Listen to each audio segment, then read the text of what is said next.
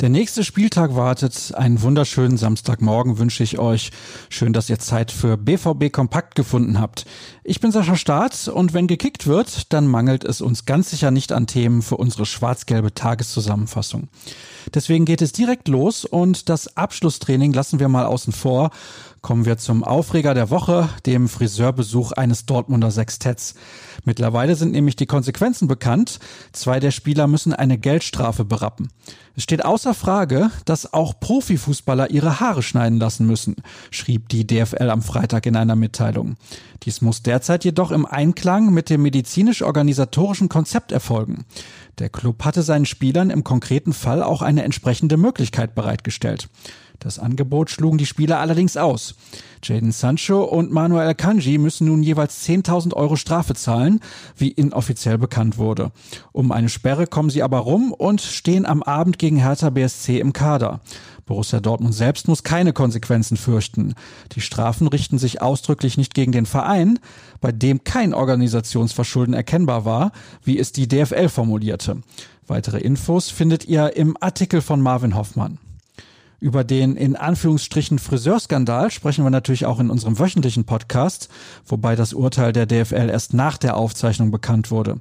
Das tut aber nicht zur Sache. Wir hatten mehr als genug zu besprechen. Mein Gast ist dieses Mal Tobias Jören und die Sendung ist gut 40 Minuten lang.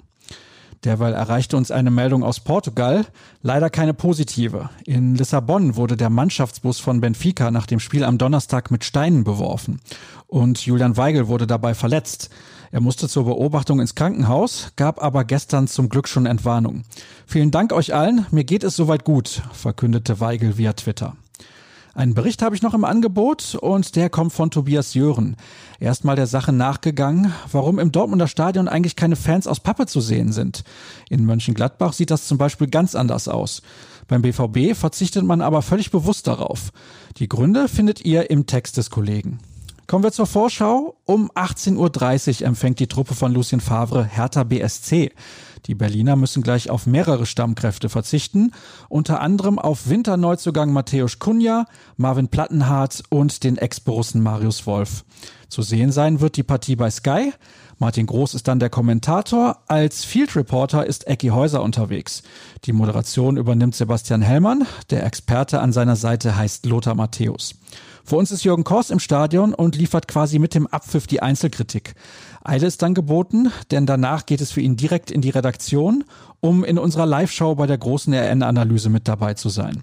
Die erwartet euch ab 21 Uhr. Um 17.30 Uhr sind wir mit der Vorschau auf Sendung. Gegen 19.20 Uhr schauen wir auf die erste Halbzeit zurück und voraus auf den zweiten Durchgang. So, das sollte für den Moment reichen. Wer noch mehr über Borussia Dortmund wissen will, der wird bei ruhrnachrichten.de ganz sicher fündig. Ansonsten dürft ihr bei Twitter gerne rnbvb oder auch mir unter Start folgen. Ich wünsche euch viel Spaß beim Spiel. Hoffentlich können wir uns danach über einen Sieg freuen. Morgen hören wir uns dann wieder. Macht's gut.